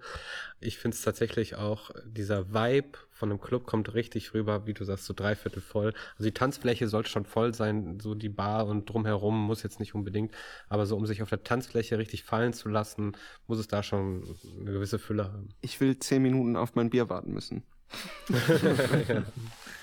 Ich habe ähm, ja auf Instagram noch mal ein paar Leute gefragt, wie die so Club finden, was für die wichtig ist, warum die feiern gehen und so. Und da hat eine tatsächlich geantwortet, dass sie es gar nicht mal so cool findet, wenn der Club so voll ist, weil die es einfach nicht gerne mag, wenn die Leute berührt. Oder wenn die generell, also die hat klar keinen Lehrerclub, aber für die war es halt wichtig auch, dass sie halt ihren Raum hat und sich jetzt nicht mit allen irgendwie bedrängt fühlt oder irgendwie jeden Schweiß von jedem anderen am Ende des Abends von sich runterkratzen muss. Das, was Gabi immer ganz gern mag.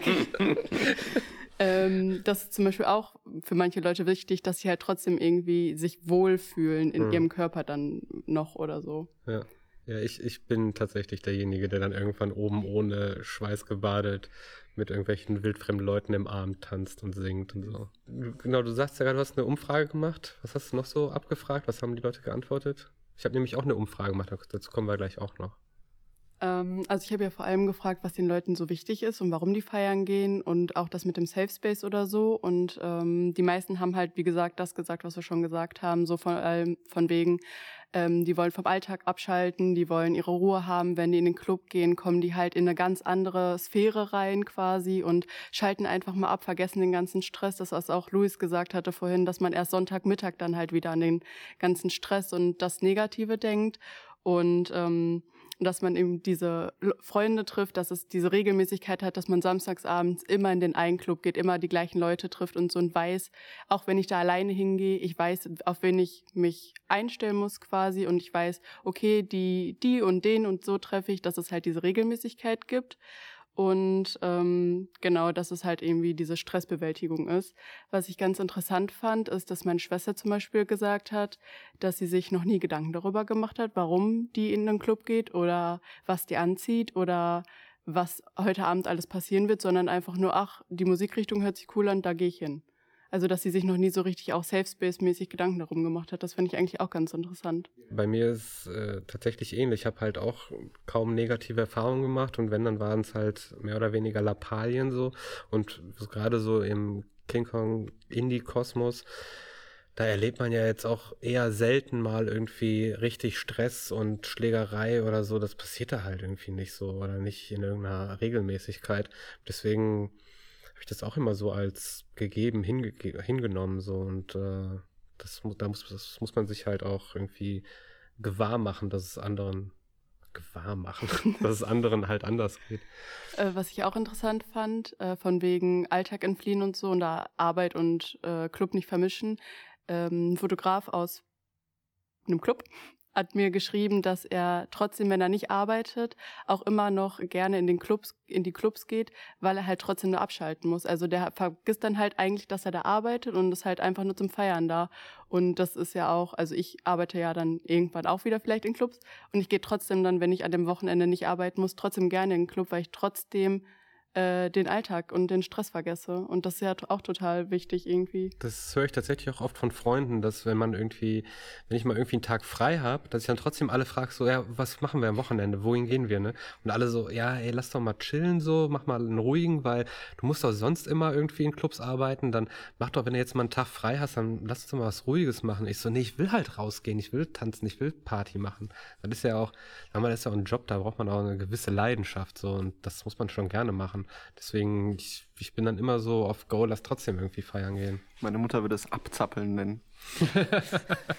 Aber weil du das gerade gesagt hast, Leidenschaft und da muss man Bock drauf haben, ist trotzdem noch was anderes, ob du zum Arbeiten im Club bist oder als Gast zum Feiern im Club bist oder nicht. Ja, klar, wenn ich jetzt arbeite, dann achte ich auf andere Sachen, als wenn ich jetzt privat da bin. Klar, wenn ich jetzt, wenn ich jetzt zur Arbeit da bin, gucke ich, dass es den DJs gut geht, dass die Getränke haben, kümmere mich um um Gäste, dass ich die irgendwie ein bisschen bespaße.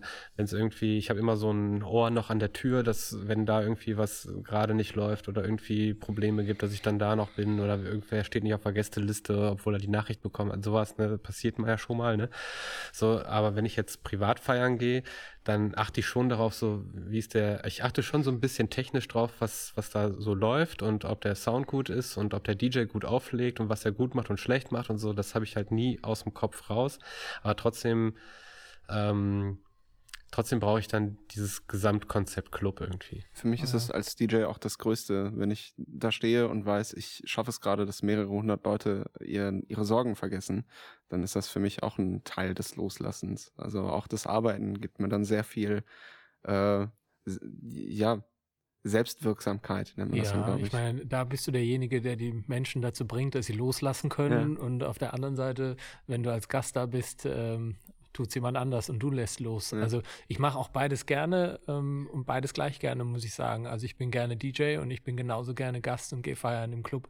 Ähm, und da gibt es natürlich viele Parallelen, vieles, was ich auch auf beiden Seiten quasi auch ausleben kann und doch eben kleine, feine Unterschiede, weswegen ich da durchaus auch einen Unterschied machen würde. Also schon nochmal was anderes. Ähm, aber klar, wenn du gerne im Club bist, dann egal wie. Also das hat mir die Doku nochmal gezeigt, was man eigentlich für eine Verantwortung als DJ im Club hat, finde ich. Also, die haben ja auch erzählt, was sie für Verbindungen haben zum DJ und zur Musik irgendwie. Und also es ist jetzt nicht so, dass ich das vergessen habe in der Zeit vor Corona, aber das war mir gar nicht so bewusst, wenn Leute irgendwie zu mir kommen, jemand so zufällig in der Stadt treffen, so, ey Louis, boah, weiß noch die Zeit, ey, in Club XY, das war mega jeden Samstag da oder die Partyreihe, boah, wie cool das war, weil die irgendwas, irgendwelchen Gründen halt nicht mehr kommen können, Kinder umgezogen, was auch immer. Das tut man halt nicht so ganz ab, aber das ist immer so ein bisschen gewesen, ja, so, so nebensächlich, ne? Aber wenn man jetzt so drüber nachdenkt, dass man ja schon ein bisschen was geprägt hat oder vielleicht eine bestimmte Zeit einer Person oder von verschiedenen Personen geprägt hat, ist das schon krass, ne? wenn man jetzt, wenn ich die Leute jetzt treffe und mit dem, ab, mit dem Abstand die halt sehe und auch über die Zeit nachdenke, wenn die halt nochmal sagen, ja, boah, die letzte Party von dir da und da, boah, die war echt mega, die war echt richtig cool und die vor die Zeit auch.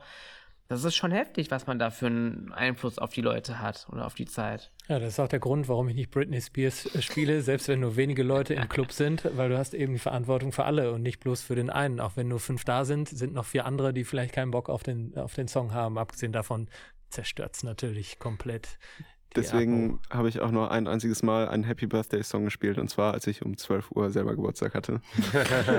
das, das ist gut. Das, das sage ich auch tatsächlich, wenn Leute sich bei mir Happy Birthday oder irgendwas wünschen, dann sage ich immer, ja, pass auf, du musst es so sehen. Du hast jetzt gleich um 12 Uhr Geburtstag. Aber alle anderen hier haben nicht Geburtstag.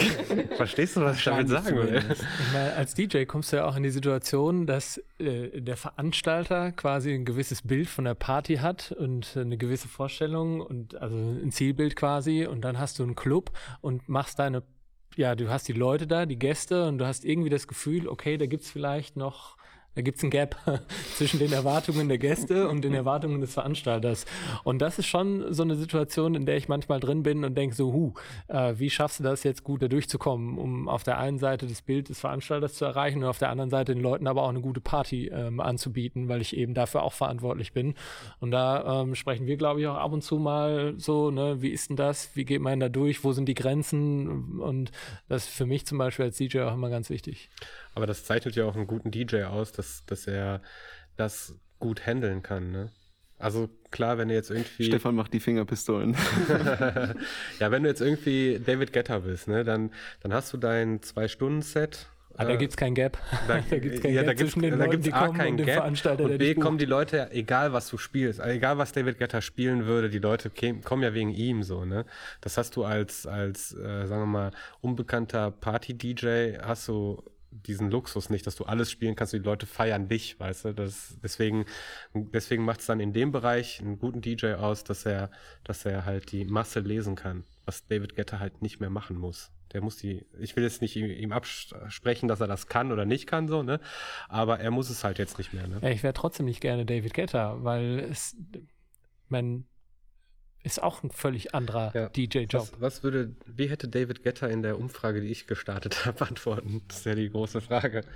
Aber ich habe ja, ich habe bei Instagram eine Umfrage gestartet, wo echt viele Leute mitgemacht haben. Und äh, ich würde gerne mit euch über die Ergebnisse sprechen. Und zwar war die erste Frage, ähm, welcher Aspekt ist am äh, ist demjenigen, derjenigen, die antwortet, am wichtigsten beim Feiern? Und die Antwortmöglichkeiten waren halt Musik, Musik entdecken. Ich habe dann noch im Kopf Tanzen gehabt, auch wenn ich es nicht hingeschrieben habe. Wurde darauf hingewiesen, danke. Äh, abschalten vom Alltag, Leute treffen und kennenlernen und sicherer Ort sich gehen zu lassen. Was, was glaubt ihr, wie die Abstimmung ausge ausgegangen ist? Was ist so das Wichtigste den Leuten? Ich würde sagen Musik. Mus ich würde auch sagen Musik, aber denen ist eigentlich nicht die Musik wichtig. Genau. Dann sag ich sich gehen lassen. Dann abschalten. Willst du auch Soll noch? ich auch noch was sagen? Ja, sag mal einen äh, Tipp. Abschalten. Tatsächlich abschalten haben so knapp über die Hälfte geantwortet, 52 Prozent. Das nächste war dann Leute, dann Musik und dann sich gehen lassen. Lustigerweise war die zweite Frage dann, was ist der, äh, wie habe ich es formuliert, welcher Grund spielt die größte Rolle bei deiner Partywahl? Also was ist der Grund, also ne? Und da war äh, Musik, abschalten. Ne, Quatsch, das sind die Antworten von der anderen Frage. äh, äh, Musikrichtung, also Genre, ob es ein angesagter Club ist, nette Menschen, nettes Personal oder ein sicheres Gefühl. Was ist, was ist so das Wichtigste bei der Partywahl? So, Wobei drei und vier ja miteinander einspielen. Ja, das spielt alles so ein bisschen ineinander und hat auch alles so seine Wichtigkeit. Ich würde Musikrichtung sagen. Ich sag das dritte. Freunde und nette Menschen. Nette Menschen. Ich sag auch Musikrichtung. Freunde. Ich sag jetzt auch Freunde. Ich äh, sage, dass die Musikrichtung äh, bestimmt, ob das meine Freunde sind oder nicht. Ja, es ist tatsächlich so. 83 Prozent waren für Musikrichtung. Also die gucken dann nach der Musikrichtung. Ich glaube, das spielt auch tatsächlich so ineinander, weil man tatsächlich denkt, wie wir eben schon so ein bisschen darüber gesprochen haben, wenn ich in einen Club gehe und die spielen meine Lieblingsmusik, dann gehe ich automatisch davon aus, dass die Leute, die da sind, halt auch mit mir irgendwie korrespondieren. So. Ich glaube, das spielt da so ein bisschen ineinander. Dann habe ich die Frage gestellt, hast du schon mal negative Erfahrungen im Club gemacht? Und da haben 72% Ja gesagt. Also gut, sagen wir mal drei Viertel, kann man sagen. Ne? Ich wollte, ich habe mir dann noch die Mühe gemacht zu gucken, ob, ob das vorwiegend weibliche oder männliche Personen waren. Und davon waren 93% weiblich, die Ja gesagt haben. Nein haben 28 Prozent gesagt, davon waren aber auch 80 Prozent weiblich. Also wir haben einfach nur weibliche Antworten. Deswegen ist das jetzt nicht so, nicht so äh, statistisch relevant. Ähm, dann war die Frage, ob, wenn schlechte Erfahrungen gemacht wurden, ob die gut gelöst wurden äh, vor Ort. Da haben, das war so 50-50, 52 Prozent ja, 48 nein. Also da wird auch nochmal deutlich, dass da auch noch ein Weg ist, daran zu arbeiten. Und am Ende, letzte Frage, 97 Prozent der Leute, die da geantwortet haben, haben gesagt, dass sie Partys als Kulturgut sehen. Nur drei Prozent sagen, ah, ah. Die haben sich einfach nur verklickt. Vermutlich. Kultur ist ein sehr großer Begriff, wie wir wissen. Ja. Direkt die ganzen drei Prozent blockieren.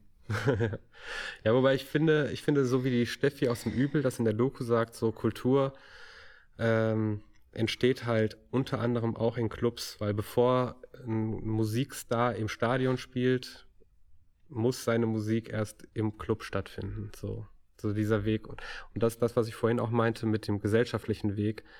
So fängt auch ein Thema im kleinen Subkultur, in einem kleinen Club an und bahnt sich seinen Weg in den Mainstream und in die Gesellschaft. Also ich bin guter Dinge. Also ich finde es immer total irre oder fand es total irre, wenn ich mit Menschen gesprochen habe, irgendwie auf der Arbeit oder irgendwo hingekommen bin, neu, und diese Menschen mir sagen, die, die gehen halt nicht feiern, die gehen nicht in den Club oder waren selbst noch vor drei Jahren in den Club. Ich meine, klar, das war, war ja unser Lebensinhalt auch bis vor einem Jahr.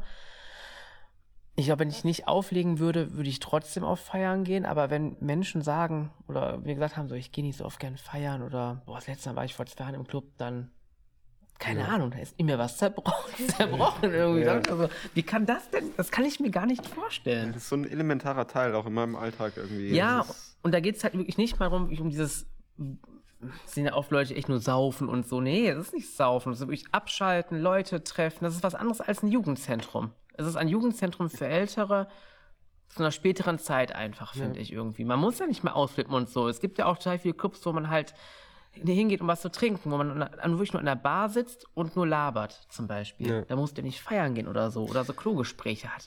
Aber ich glaube, Leute, die sagen, dass sie nicht gerne feiern gehen, haben entweder, um das doof zu sagen, so einen Stock im Arsch und sind einfach sehr gerne so Couch-Chiller oder sind einfach langweilig geworden. Oder ja. haben halt noch nie dieses Club-Feeling gehabt, dass sie, weil die vielleicht immer nur in diesen Großraumdiskotheken waren, wo die halt einfach sich selber noch nicht gefunden haben, dass sie halt einfach sagen, ja, ich trage dann halt lieber bei der Arbeit meinen Anzug und bin abends um 22 Uhr im Bett und lese dann noch ein Buch. Ich würde noch zwei mögliche Argumente für Schublade nicht feiern gehen, übrigens. zwei Schubladen aufziehen. Es kann natürlich sein, dass jemand, der nicht mehr feiern geht, A, sich entweder anders von seinem Alltag ablenkt, sei es durch Sport oder Wandern. Wandern zum Beispiel. Also ist ja, ist ja, ist ja nicht jemandem vorzuwerfen, wenn er sagt, so, ich schalte halt ab, wenn ich am Wochenende einen Marathon laufe. Ist ja legitim. Man muss ja nicht feiern gehen, um vom Alltag ab, das ist ja nur ein Angebot. Oder du musst halt, du musst halt gar nicht vom Alltag abschalten, weil du ein weißer Cis-Mann bist in einer mittleren Position und alles ist gut, weißt du? Ja, ich verbinde das nur immer direkt dann mit so negativen Aussagen von ja, den Leuten. Klar. Das meine ich halt damit, dass wenn das so negativ behaftet ist, das ist dann meistens. Nee, das, das, das, sind, das kommt nur von Leuten, die tatsächlich lang nicht mehr feiern waren oder nicht mit dem Grund feiern gehen, wie andere das tun, ja. Liebe Grüße an die Politik. Ach, schön war das doch, dass wir nochmal drüber gesprochen haben. Ja, jetzt müssten wir nur noch eine Lösung finden, wie wir diese Kulturstätten bewahren. Aber das ist vielleicht äh, ein Thema für eine andere Folge, weil es war jetzt, glaube ich, schon äh, harter Tobak hier, dieses Diskussionsforum. Ja, ich habe tatsächlich noch ein paar, Fra ich habe offene Fragen bekommen, die wurden aber, ich muss sie jetzt nicht stellen, weil die wurden alle beantwortet. Ich habe extra darauf geachtet. Nur eine Frage, die ich selber gestellt habe, wurde noch nicht beantwortet. Sag mal, Christian. Vergiss es. Wessen Musikvideos wurden eigentlich mit der Kamera gedreht, bevor wir sie gebraucht gekauft haben? Gabi. Soll ich vier Antwortmöglichkeiten geben? Bitte. Pass auf. Also die Kamera, mit der die Doku gedreht wurde, wurde gebraucht gekauft von einem, der Musikvideos dreht. Entweder, ich stelle jetzt mal vier Persönlichkeiten. Jetzt habe ich Musikvideos schon gesagt, also muss es Musiker sein, Musikerin. Helene Fischer, Capital Bra, Rammstein oder die Flippers. Der, der auch den Tee macht. oh, dass du das weißt, kein Wunder. Du hast die Kamera ja geholt. Aber ich wollte es irgendwie nochmal, ich hatte irgendwie das Gefühl, das muss gedroppt werden, dass Capital Bra Videos mit der Kamera gedreht wurden, mit der auch die Doku gedreht wurde, weshalb ihr sie alle nochmal gucken müsst mit diesem Wissen. Dankeschön. ja. Äh, wie Gabriel gesagt hat, wenn ihr die Doku noch nicht gesehen habt, dann äh, klickt euch mal rein. Es ist auf jeden Fall die Dreiviertelstunde wert. Ähm, es erzeugt viele Gefühle, äh, zumindest bei mir, und ich glaube, das schafft sie auch bei euch. Ja, dann äh, danke vor allem auch an unsere Gäste, die heute mit uns ein bisschen darüber gesprochen haben, um noch mehr Blickwinkel noch mit reinzubringen in das Thema. Äh, wir freuen uns sehr. Vielleicht kommt ihr ja bei einer nächsten Doku nochmal wieder. Wenn ich reinkomme, ja, bin ich dabei. kommst du. Bei Komm uns kommst ja. du immer rein. In mein Herz kommst du immer rein. Schön. Ja, danke für die Einladung. Und ich hoffe, wir sehen uns mal auf einer Party. auf jeden Fall. Ja, danke, dass wir hier sein durften. Hat sehr viel Spaß gemacht. Ja. Ich fand's auch okay. ich fand's nur doof, dass Jonas kein Spiel mit hatte heute. Ja, Echt, ey? ja.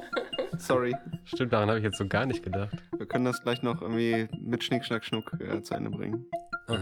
Oder wir spielen eine Runde Verstecken fangen. Verstecken fangen hier in dem Raum. Mhm. Machen wir. Ich spiele gleich erstmal Zigarette rauchen. so, und damit verabschiede ich mich aus dem Podcast. Schön, dass ihr zugehört habt. Danke sehr und ciao. Ciao. Bye, bye. Tschüss mit Ö. Thank you.